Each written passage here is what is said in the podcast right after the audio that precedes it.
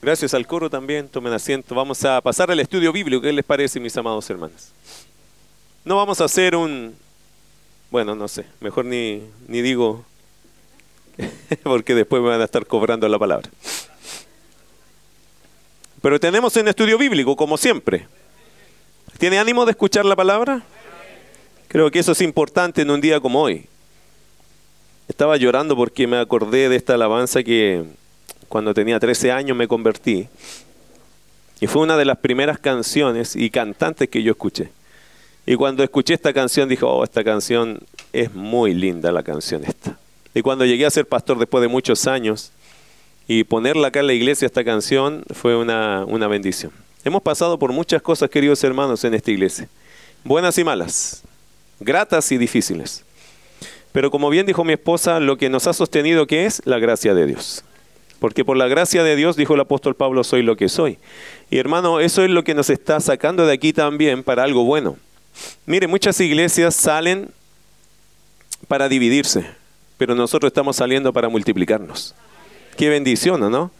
Esa es la obra de Dios, eso es lo que Dios quisiera, que una iglesia se multiplicase. Ahora, cuando estoy pensando en este, en este sermón, porque este es un sermón que vino a mi corazón, creo yo, de Dios, vino esta pregunta, ¿cuál es la iglesia que Dios usará? ¿Cuál es la iglesia que Dios usará?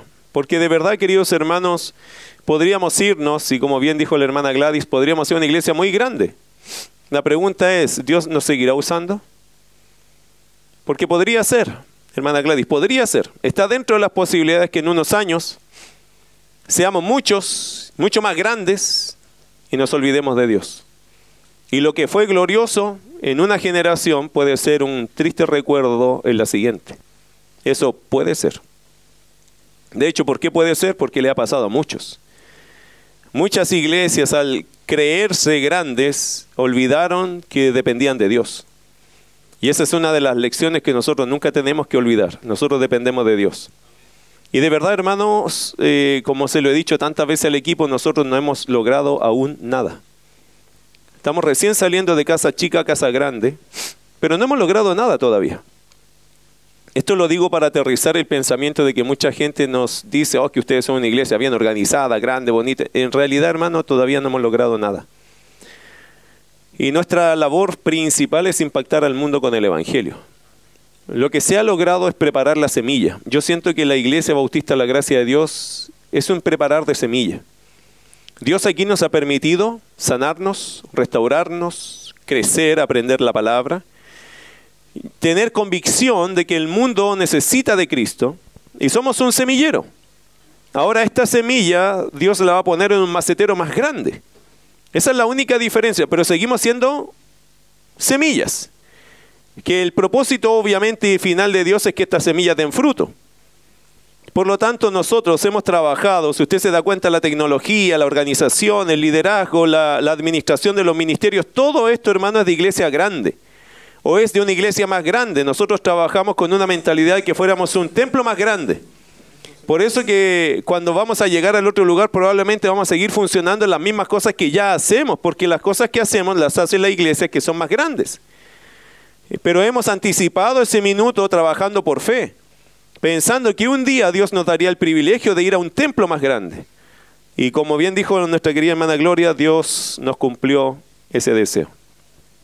No porque es nuestro deseo nomás, sino porque fue el tiempo de Dios.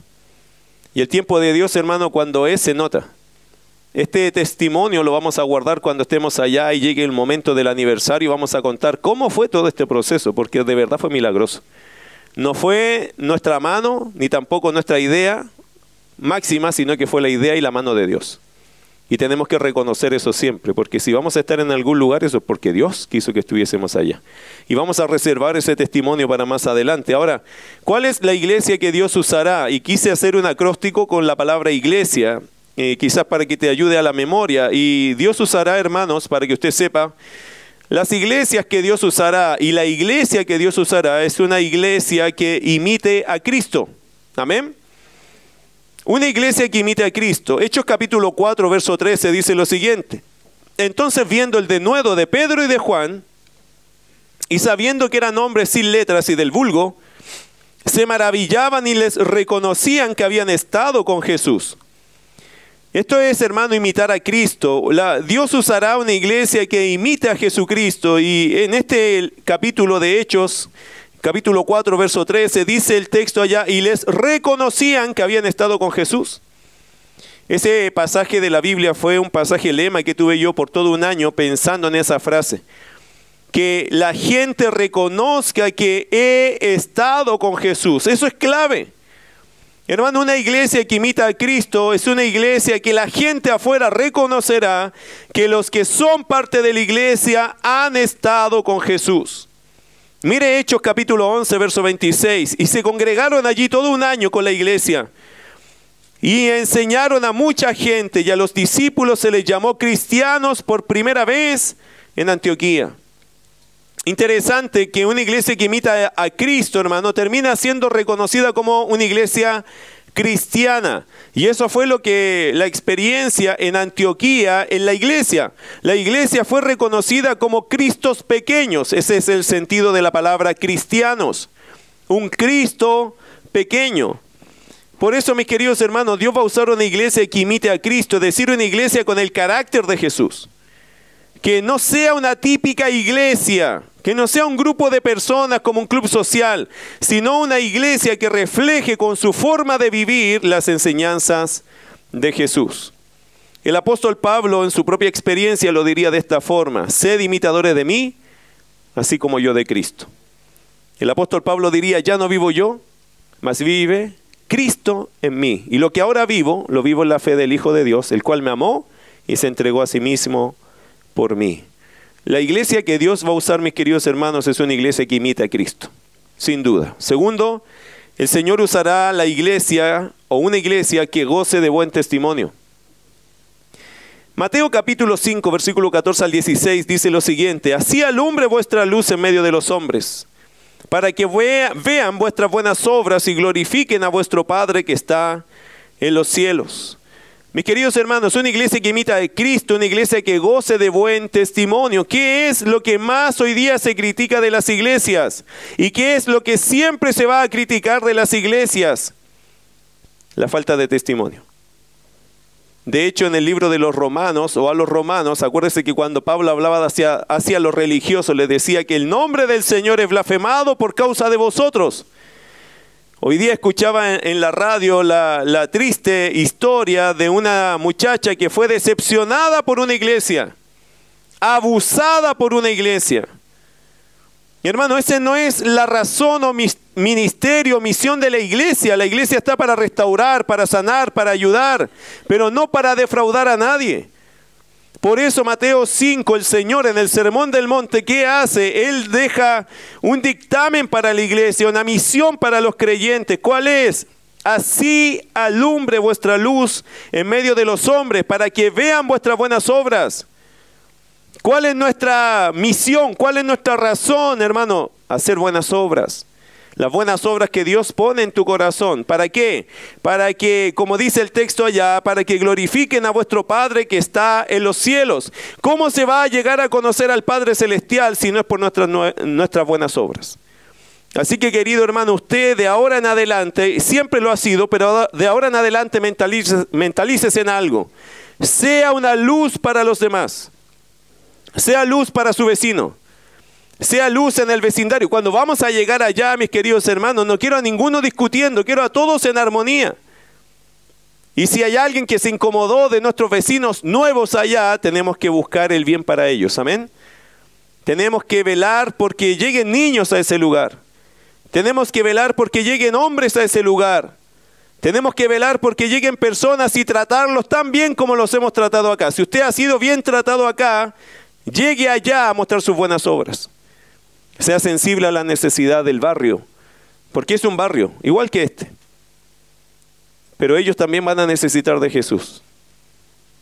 Entonces, eh, mis queridos hermanos, goce la iglesia que Dios usará, va a ser una iglesia que goce de buen testimonio. Mire Hechos capítulo 2, versos 46 y 47. Hechos 2, 46 y 47 dice, y perseverando unánimes cada día en el templo y partiendo el pan en las casas, comían juntos con alegría y sencillez de corazón, alabando a Dios y teniendo favor con todo el pueblo, y el Señor añadía cada día a la iglesia los que habían de ser salvos. Queridos hermanos, esa es la gracia de la iglesia, compartir. Eh, hace mucho tiempo que no hacemos algo que llamábamos nosotros once en familia. Aquí, hermano, hemos puesto mil títulos a mil cosas, ¿ok? Si usted nos pregunta, tenemos mil títulos acá. Y uh, hubo un tiempo que hacíamos once en familia. ¿Y qué era eso? Cada uno traía la once que se comía en su casa y la traía aquí, teníamos las mesas puestas y compartíamos una tarde. Una once en familia. Hermano, eso trajo semilla a la, iglesia. Eso trajo a gente a la iglesia. Eso trae amor a la gente. Y la iglesia tiene que gozar de buen testimonio. ¿Se acuerdan los que íbamos a la PDI a las 6 de la mañana? Parece que andamos haciendo esa locura. ¿Se recuerdan? Hermano, hacíamos café. a las 5 de la mañana andábamos loqueando. Usted no nos va a creer los que no han hecho eso, pero los que ya lo hicimos nos creen. Ahí andábamos, 5 o 6 de la mañana repartiendo café allá en, eh, donde estaba la PDI, haciendo extranjería. Colas de gente, filas de gente, ya andamos repartiendo café y sándwich. ¿Para qué? Para decirle al extranjero, tranquilo, Dios te bendiga. Dios te ama. Y predicamos el Evangelio, hermano. 6 de la mañana andábamos loqueando allí. Cuando fuimos al hospital a repartir café. ¿Quién fue a los hospitales alguna vez? Y después nos fuimos al Roberto del Río, al Hospital de los Niños. Hermano, qué cosa más linda hablarle de Jesús a la gente allí. Y en el San José un día apareció una persona que salió corriendo desde el hospital y nos dijo, por favor, oren que mi hijo se está muriendo. Nos abrazamos, nos pusimos a orar. Al rato salió el hombre diciendo, gracias, mi hijo volvió a la vida. Hermano, nunca voy a dejar de pensar en esos testimonios. Porque para eso existe la iglesia, para hacer bien, para gozar de buen testimonio. Esta iglesia, cada vecino que se ha enterado que nos vamos, lo lamenta. ¿Sabe por qué? Porque aquí nos quieren mucho a nosotros. Y otros nos odian, pero hay otros que nos quieren mucho. Porque somos bochincheros, porque estamos siempre molestando, por los autos. Es que hermano es un barrio, no, no estamos en un campo, estamos en el barrio, molestamos a veces. Y es verdad, y pedimos perdón por eso. Pero no pedimos perdón por querer hacerle el bien a la gente.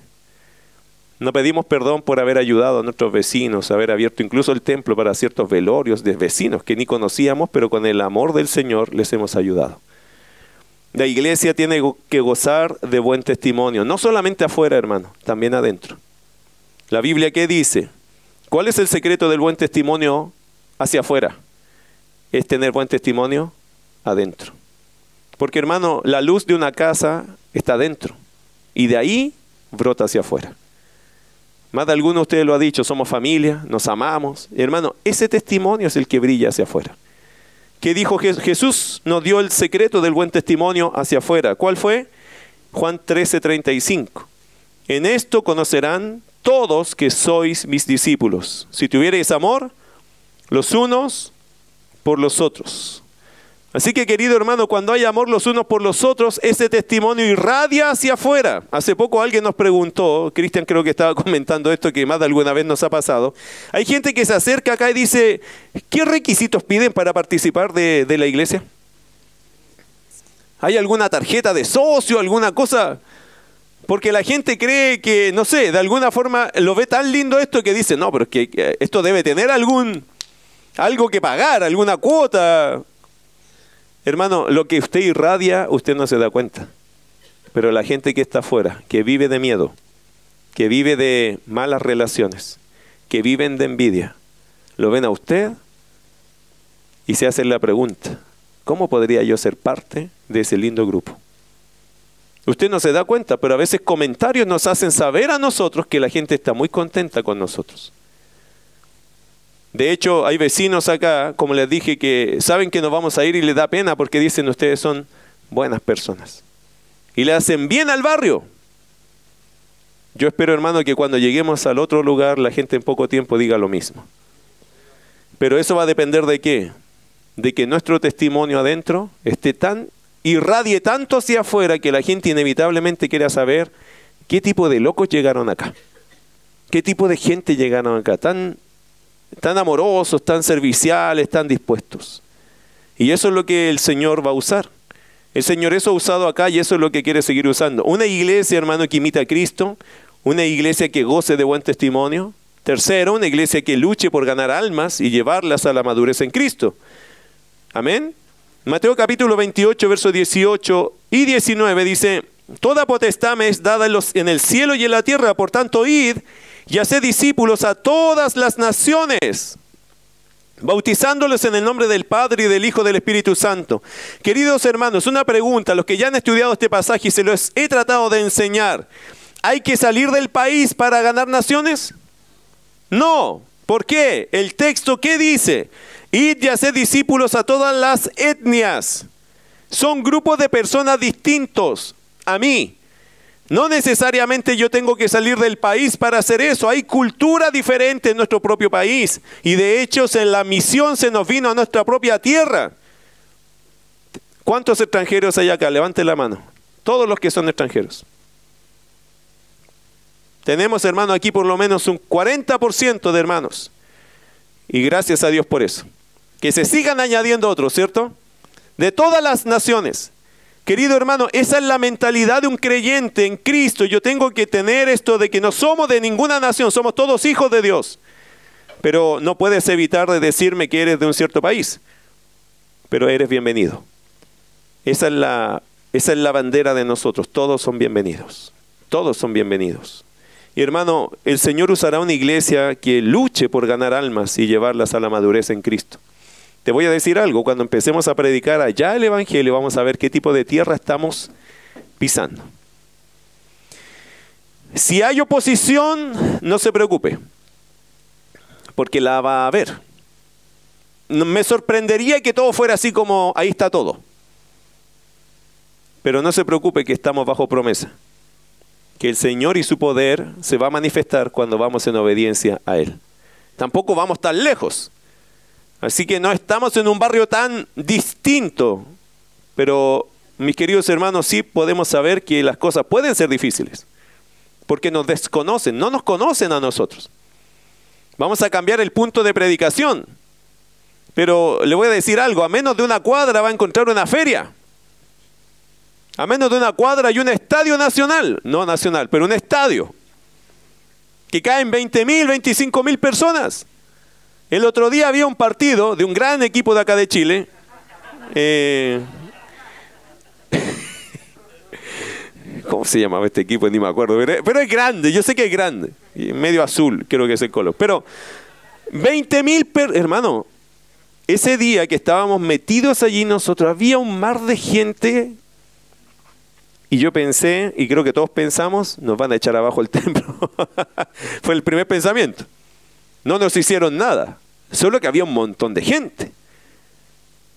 Y a alguien se le ocurrió la idea, ¿y si les regaláramos algo con un folleto evangelístico? ¿Sabe cuántos folletos podríamos repartir en un par de horas?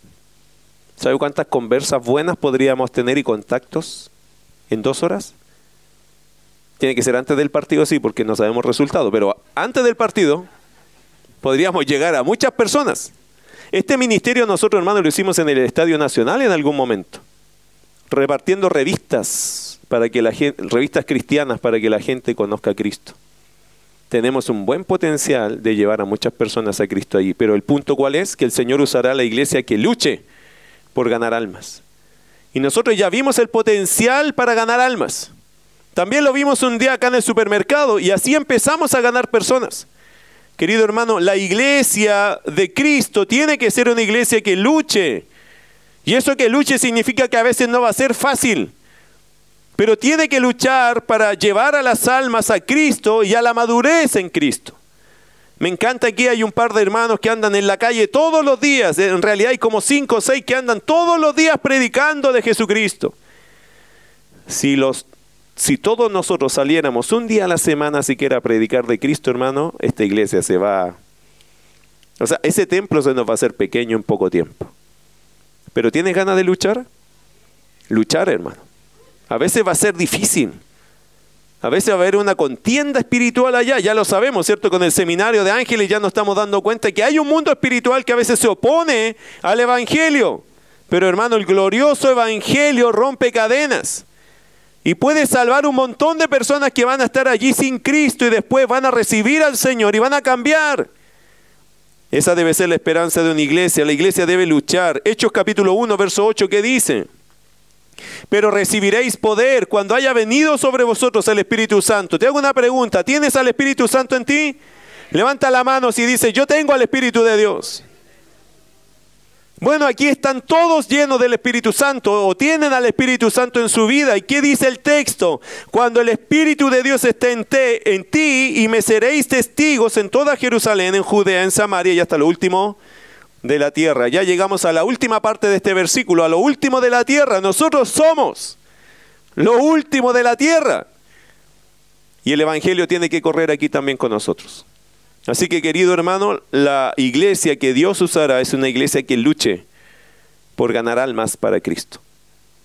Que suframos por esas almas perdidas.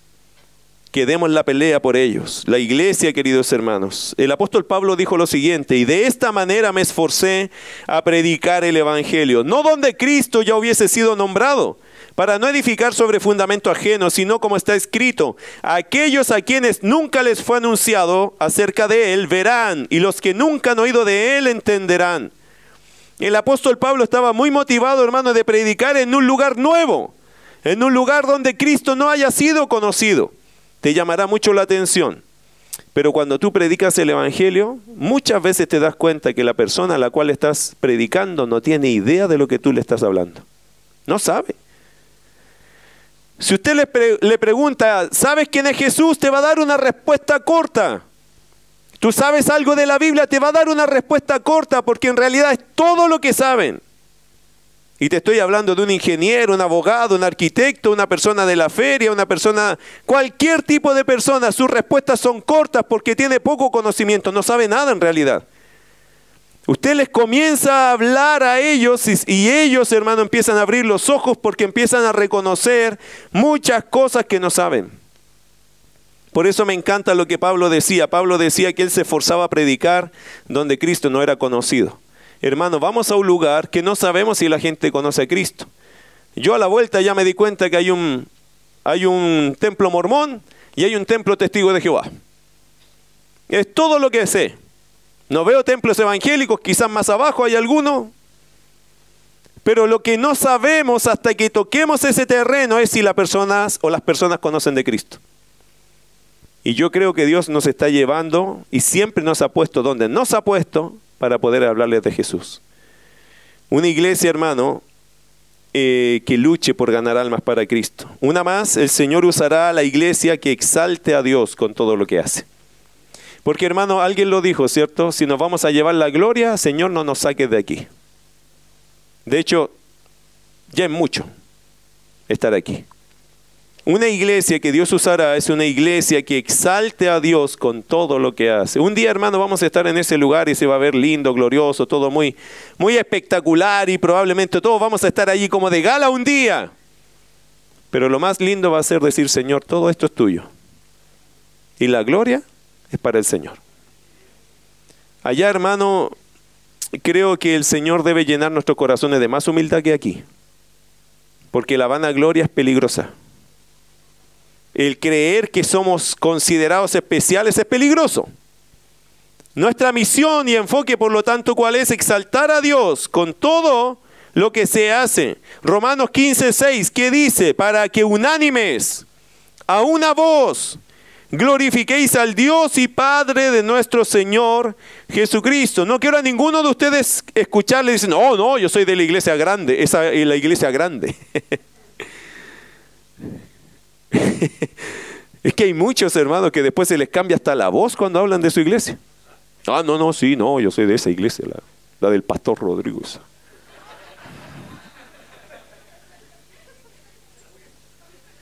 Les cambia hasta la voz, hermano. No, cuidado, ¿ah? Aquí no queremos ningún soberbio ni arrogante. No queremos ningún exitista. No queremos ninguno que cuando nos vaya bien diga, ah, esta es mi iglesia. Y cuando nos vaya mal, la iglesia. ¿ah? No queremos exitistas porque así como se ponen una chaqueta, después se ponen otra. Ya los conocemos. Ya conocemos a gente que cuando estuvimos en lo alto, hermano, nos alababan, nos llevaban en alabanzas. Y después nos tiraban al suelo con críticas. No queremos eso. Nosotros no estamos aquí para exaltar al hombre. Nosotros estamos aquí para exaltar a Dios. Y todo lo que Dios nos permita hacer, al final de la historia tenemos que terminar todo diciendo lo siguiente, siervos inútiles somos porque lo que, lo que teníamos que hacer hicimos. Aquí la gloria ni siquiera la debemos pellizcar nosotros para sacar un pequeño trozo, porque Dios se tiene que llevar toda la gloria. Y hermanos, Dios permita que muchas almas conozcan a Cristo y que nosotros seamos cada vez más humildes porque de verdad, si algo se logra, es por la gracia de Dios exalte, la, iglesia que el Señor usará va a ser la iglesia que exalte a Dios con todo lo que hace. Mire el Salmo 115.1, me encanta ese Salmo, ojalá que usted se lo grabe en su alma. ¿Qué dice el Salmo 115.1? No a nosotros, oh Jehová, no a nosotros, sino a tu nombre da gloria por tu misericordia, por tu verdad. Amén. No a nosotros, no a nosotros, hermanos. De hecho, el crecimiento, usted sabe, la Biblia dice, Apolos, no sé, regó, Pablo sembró, pero el crecimiento lo ha dado quién? Dios. Así que hermanos, si la iglesia crece, es Dios que la hace crecer. Y de hecho, en Mateo capítulo 16, Jesús dijo, y sobre esta roca edificaré mi iglesia. Entonces la pregunta es, ¿quién edifica la iglesia? El Señor. ¿Quién da el crecimiento? Dios. ¿Y cómo nos pintamos nosotros entonces? nosotros somos parte de, esa, de ese trabajo de Dios. Nosotros no somos las piezas claves, las piezas claves siempre es Dios. Pero qué lindo es participar. Qué lindo es estar allí. Porque hermano, cuando uno evangeliza, por ejemplo, y la gente se convierte, uno dice, ¡ay, que soy buen evangelista! En realidad la gracia fue que usted estuvo allí nomás. Y que usted dijo, sabes, Jesús te ama, eres un pecador, y la gente empezó a convertirse, e, empezó el Señor a trabajar, y uno dice, oye, soy sumamente buen evangelista. Y en realidad el Señor tenía preparado hace rato a la persona. Cualquiera lo hubiese ganado para Cristo. Porque no lo ganamos nosotros, lo gana el Señor. ¿Nota eso? Así que querido hermano, lo lindo de todo esto es poder participar. No es que yo hice la gran obra, si la única gracia que el hombre podría tener es que estuvo en el lugar que Dios quería que estuviera. Nada más. Y el resto lo hace el Señor. Por eso, querido hermano, una iglesia que exalta al Señor con todo lo que hace es una iglesia que Dios usará. ¿Por qué? Porque Dios lo que quiere es que esa iglesia le dé la gloria a su nombre. Dios usará también a una iglesia que le sirva con todo el corazón hablando de la palabra iglesia, Dios usará a la iglesia que le sirva con todo el corazón. Mire primero los Corintios 15, 58. Me encanta ese pasaje también. Dice, así que hermanos míos amados, estad firmes y constantes, creciendo en la obra del Señor siempre, sabiendo que vuestro trabajo en el Señor no es en vano. ¿Qué tipo de iglesia va a usar el Señor? ¿Una que imita a Cristo, una que goce de buen testimonio, una que luche por ganar almas? Una iglesia, mis queridos hermanos, que sirva eh, con todo el corazón al Señor. Y por eso, primera los Corintios 15, 58, en base a la esperanza de la resurrección, el apóstol Pablo inspira, anima, exhorta a la iglesia a estar firmes y constantes creciendo en la obra del Señor. Hermano, la iglesia que el Señor va a usar es una iglesia que le sirva con todo el corazón. ¿Qué significa? Ponga sus manos al servicio, ponga su tiempo a disposición. Gaste tiempo, hermano, en la obra. Mire, esta iglesia, ¿cuándo logró tener evangelismo decente? ¿Cuándo esta iglesia logró tener evangelismo presente en la sociedad? Cuando dejamos tiempo para hacerlo. He notado que el gran fracaso de muchas iglesias es que las cosas que son importantes no las ponemos en un calendario y en un horario. ¿Por qué? Porque lamentablemente, digo lamentable, nuestra vida en esta sociedad es así. Si usted no pone un horario, eso no se cumple, ¿cierto? Entonces, ¿cuándo vimos en la iglesia que había fruto espiritual, evangelístico y estas cosas? Cuando pusimos horario, tiempo y lugar. Cuando dijimos ese día a las 11 de la mañana vamos a salir todos los sábados con el púlpito en el, en el hombro y vamos a predicar. Y así lo logramos. Nunca lo logramos con buena voluntad nomás. ¿Por qué? Porque la buena voluntad, hermano, es traslapada con nuestras ocupaciones. Quiero ir, pero me salió una cosa. Quiero ir, pero me surgió un problema. Quiero ir, pero tengo que hacer tal cosa. Cuando un creyente o cuando una iglesia se organiza, hermano, para servir al Señor, esto se va a hacer una realidad. Porque con buenas voluntades no llegamos a ninguna parte, seamos muy honestos. ¿Cuántos de ustedes han querido ir al nuevo templo a servir? ¿Cuántos han querido ir? Pero no, no me levanten la mano, pero ¿cuántos han querido ir? ¿Cuántos han podido ir? Es que siempre me pasa algo, pastor. Exacto. Por eso uno que tiene que decir, jueves, 10 de la mañana, un compromiso. Voy al nuevo templo. Es que me van a salir otras cosas. Esa es mi prioridad. Voy a estar ocupado hasta ahora. No tengo tiempo para otras cosas porque voy a ir a eso. Hermano, así funciona el servicio también. Es como ir a su trabajo, es como tomar un compromiso y cumplirlo. Esto se hace con programa, con agenda. Las buenas voluntades, hermanos, no llegan a ninguna parte porque siempre nos pasan cosas. Y parece, no sé si usted está de acuerdo conmigo, pero parece que el diablo le encanta ponernos cosas cuando tenemos que hacer algo para Dios, ¿o no? Que me llegó el vecino, me llegó el amigo que no me visita hace 20 años y llegó justo el domingo. Y uno dice, este lo trajo el diablo, ¿cierto? Pero no sé por qué cosa curiosa o nos pasan situaciones, se nos echan a perder cosas o siempre nos pasa algo que nos interrumpe el servicio. Querido hermano, prográmese, agéndese, priorice, anote. No diga voy a ir sí, no, diga voy a ir, aunque. Porque muchas veces decimos voy a ir, si es que no me pasa, o sea, si se me da el espacio ideal, voy a ir. No, no funciona así. Voy a ir aunque. Aunque me pasen cosas, voy a ir. Esa es la forma que se logra servir. Se lo digo yo, hermano, que llevo muchos años en este asunto y he motivado a mucha gente y la gente que logra tener una disciplina de servicio es aquel que dice, yo voy a ir aunque pase tal situación. Se programan y se priorizan.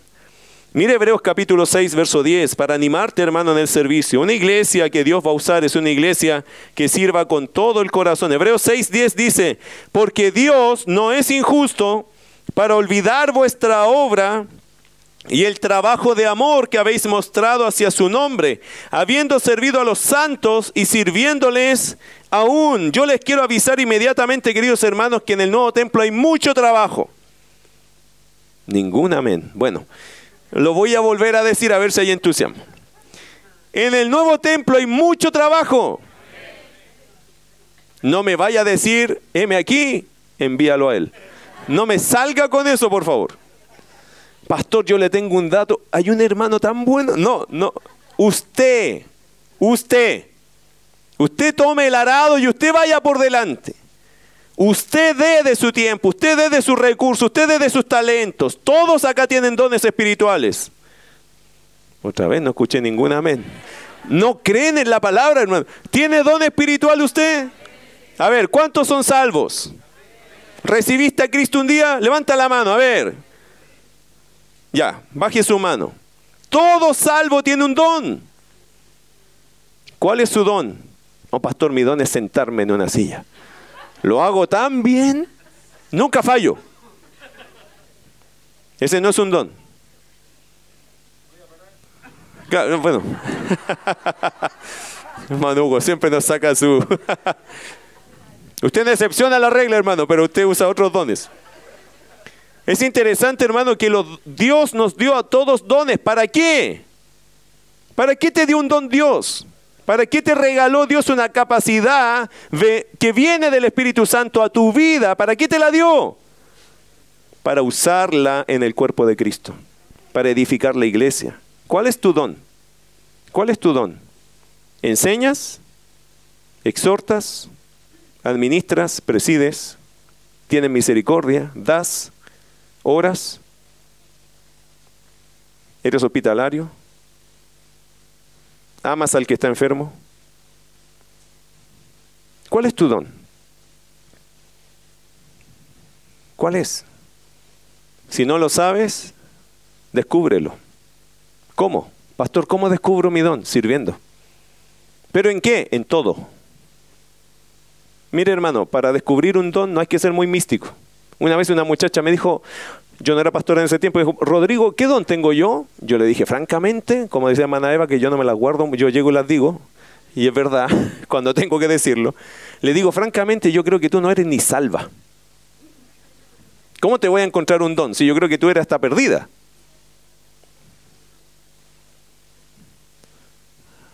Mire, hermano, francamente hay gente que quiere saber un don, no lee la Biblia, no ora, no va a la iglesia. ¿Son salvos? Mis dudas tenía. Mis dudas tenía, porque hay gente, hermano, que quiere saber qué Dios le dio, pero no le han dado nada a Dios. Si la cuestión más fácil, hermano, para saber cuál es tu don, es servir. Servir con humildad, servir en cualquier cosa que te manden. Y en ese proceso de servir a Dios con humildad, puedes darte cuenta que quizás Dios te ha dado un cierto don, o de servicio, o de enseñanza, o de exhortación, o de misericordia, o de repartir. Dios da los dones. Dios te dio un don. Solo tienes que descubrirlo en el nuevo templo, hermano, ya que si no lo lograste aquí, allá lo tienes que lograr. Y yo quiero que usted vaya con esa mentalidad, Señor, yo quiero descubrir también mi don porque soy parte de este cuerpo y quiero servir. Ahora, hermano, si usted tiene un don, por favor ya deje de esconderlo. Porque yo quiero saber cuál es tu don. No hay que ser humilde para eso, tampoco orgulloso, solo hay que saber reconocerlo.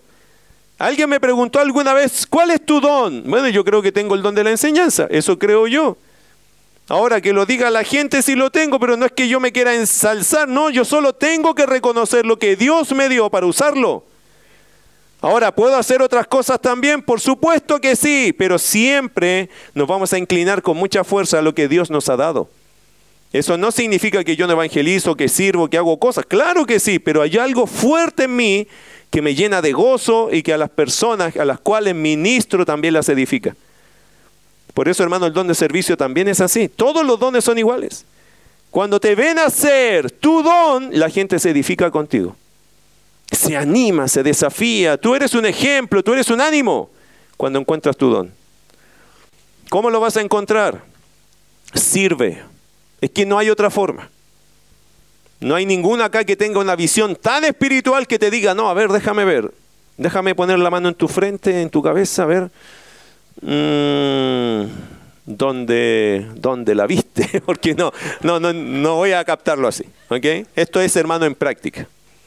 La iglesia que Dios usará es una iglesia que sirva con todo el corazón y cuídate de algo. Apocalipsis 2.4, el Señor le dijo algo a una iglesia, a la iglesia de Éfeso. ¿Qué le dijo? Pero tengo contra ti que has dejado tu primer amor. El Señor Jesús corrigió a una iglesia por dejar aquel fuego, aquellas llamas de pasión por el servicio a Dios.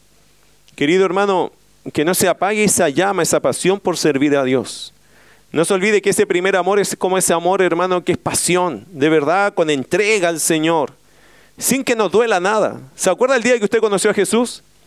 ¿Se acuerda cuando usted llegaba a correr a la iglesia y que se estaba atrasando, pero usted transpiraba por llegar al templo temprano? Que no se quería ir del templo, que cada alabanza para ti era tan especial, Dios te hablaba con todo, que estaba dispuesto a dejarlo todo por el Señor, que no te importaba nada, que dejaban la última moneda en la ofrenda aunque me fuera a pie para la casa. Ese era el amor que teníamos por el Señor. Es un amor medio loco, ¿cierto? Pero ese es el amor, esa es la pasión, esa es la llama que teníamos por estar enamorados del Señor.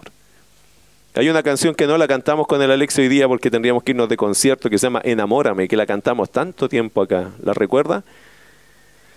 Hermano, esa, esa alabanza a mí siempre me recuerda de Apocalipsis, cuando, cuando dice, tengo algo contra ti, que has, como dice ahí, que has perdido, que has dejado tu primer amor. Porque la iglesia debe tener amor, pasión por Cristo. Y debe servir de esa forma. Poniendo, hermano, disponiendo para el Señor todos nuestros dones y talentos y recursos, todo. El Señor también usará a la iglesia que se identifique con el que sufre. Y ahí tenemos otro punto, hermano, hablando de la iglesia. Y tenemos dos, dos verdades más, ¿cierto? Y una de ellas es, que el Señor usará a la iglesia que se identifique con el que sufre. Marcos 2.17, ¿qué dice?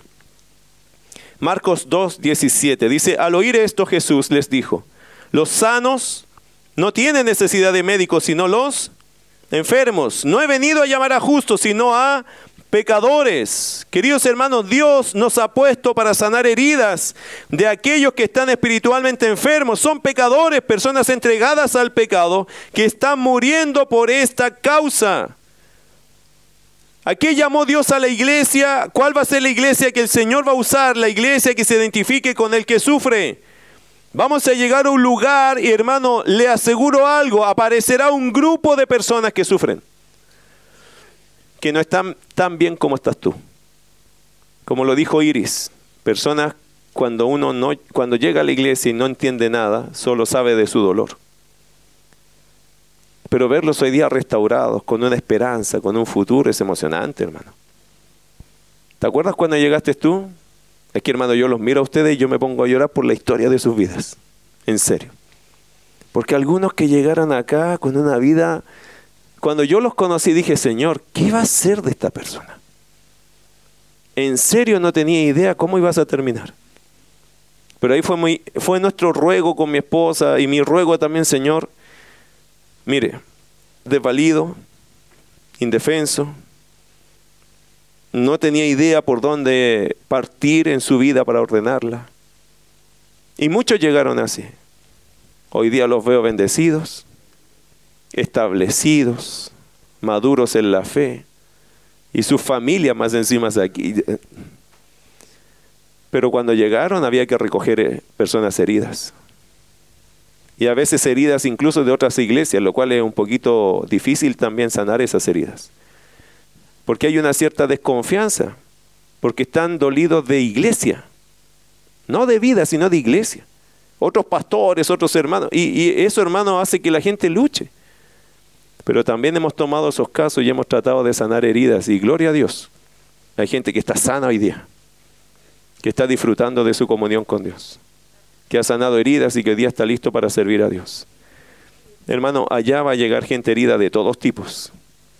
Por eso se dice que la iglesia, mis queridos hermanos, es, una, es como un hospital. No es un club social, la iglesia es un hospital donde llegan todos los heridos, mal heridos y heridos a ser atendidos por el amor de Dios a través de su iglesia. Por eso, mis amados hermanos, no se olviden nunca de eso. Mire 1 Tesalonicenses 5:14, dice, también os rogamos, hermanos, que amonestéis a los ociosos, que alentéis a los de poco ánimo, que sostengáis a los débiles, que seáis pacientes para con todos. Romanos 15.1, solo para citarle, luego si quiere le regalo la predicación, no hay ningún problema.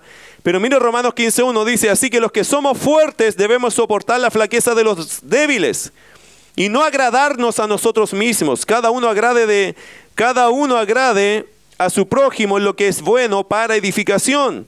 Gálatas capítulo 6, verso 1 al 2, hermanos, si alguno fuere sorprendido en alguna falta, vosotros que sois espirituales, restauradle con espíritu de mansedumbre, considerándote a ti mismo, no sea que tú también seas tentado. Sobrellevad los unos las cargas de los otros y cumplid así la ley de Cristo.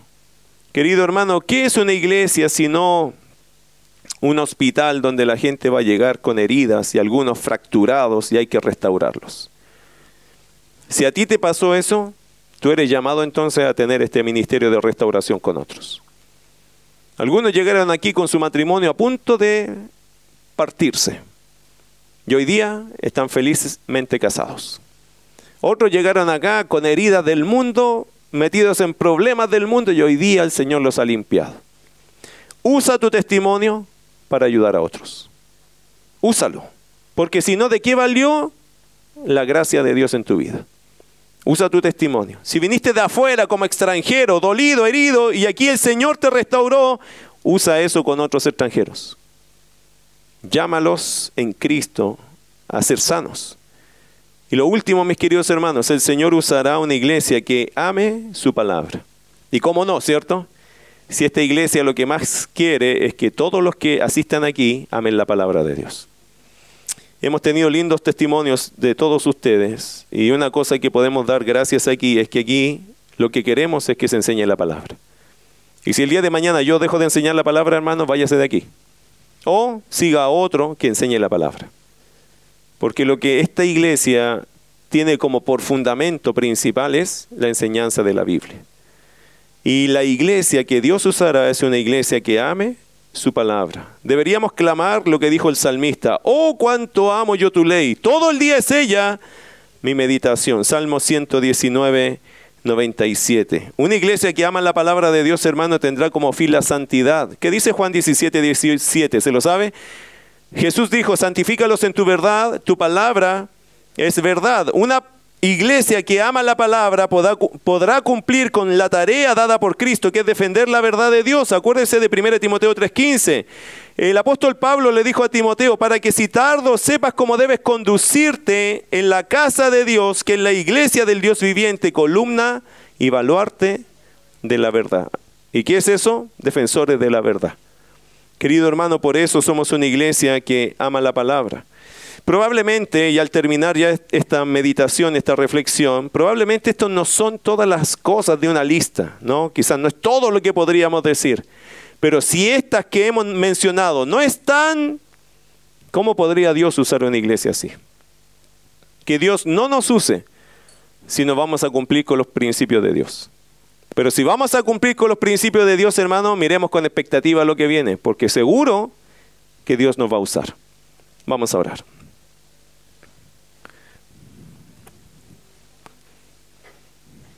Hablando de coros antiguos, hay un coro que dice, Dios no nos trajo hasta aquí para volver atrás. Nos trajo aquí a poseer la tierra que Él nos dio. Y aunque el gigante se encuentre allá, yo nunca temeré.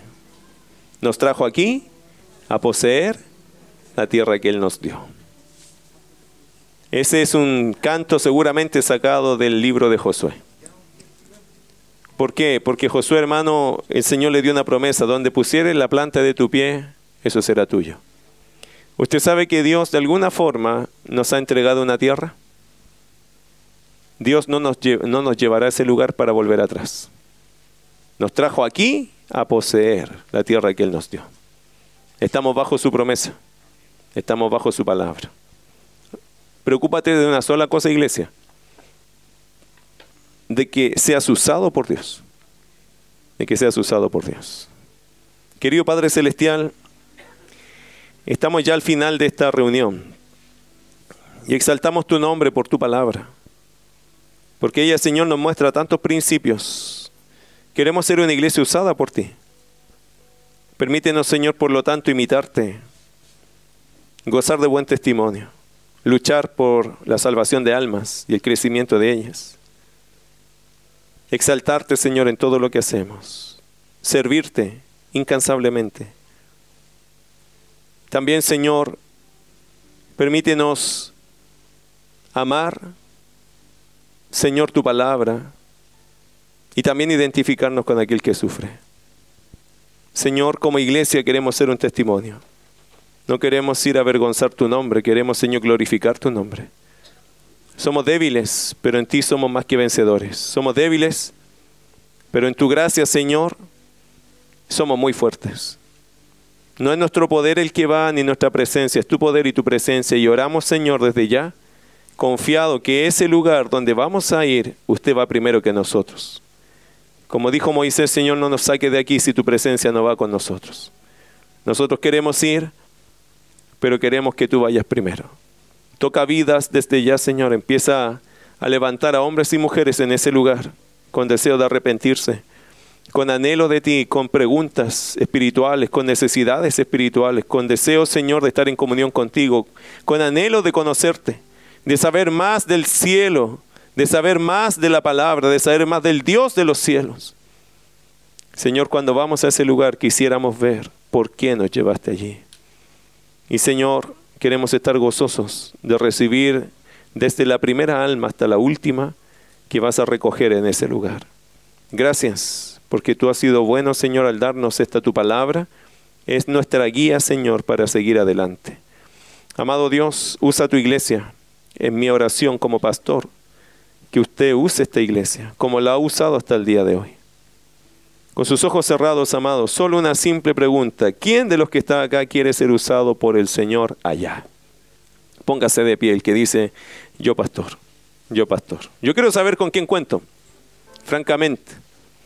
Dicen que para ir a una guerra el rey tiene que saber con qué soldados cuenta. Yo quiero saber con quién cuento. Y este ejército, hermano, está de pie. Es que es en serio. Porque vamos a un lugar, hermano, más difícil quizás, quizás más duro. Pero siempre se tiene que saber con quién se cuenta. Y Dios quiere saber con quién cuenta. El Señor solo tomó a 11 hombres y después a 120 y con esos llegó a todo el mundo por su compromiso y por su amor al Señor. Con todos ustedes, hermanos, podemos alcanzar un buen número, un gran número de personas. No para nuestra gloria, sino para glorificar a Cristo. Amado Señor, gracias. Esta es tu iglesia. Somos tus hijos. Y Señor, hoy día es tan simbólico que nos ponemos de pie para decir cuenta conmigo. Heme aquí, envíame a mí. Ayúdanos, Señor, a mantener esas palabras, no por nuestra fuerza, sino en tu gracia. Porque será tu gracia la que necesitaremos, Señor, para levantar y hacer toda la obra que usted tiene para nosotros en aquel lugar. Tu palabra dice, Señor, que somos hechuras suyas, creados en Cristo Jesús para buenas obras, las cuales Dios preparó de antemano para que anduviésemos en ellas. Y Señor, usted nos tiene preparado algunas buenas obras allá en la calle San Gerardo. Oramos Dios, que esas buenas obras las podamos ver, vivir, agradecer, por ser y tener el privilegio de ser usados por ti. Gracias Dios, gracias por tu iglesia. Y Señor, permítenos ser un ejército que marche de rodillas, porque Señor no es con espada ni con ejército, mas con tu Santo Espíritu. En el nombre de Jesús. Amén.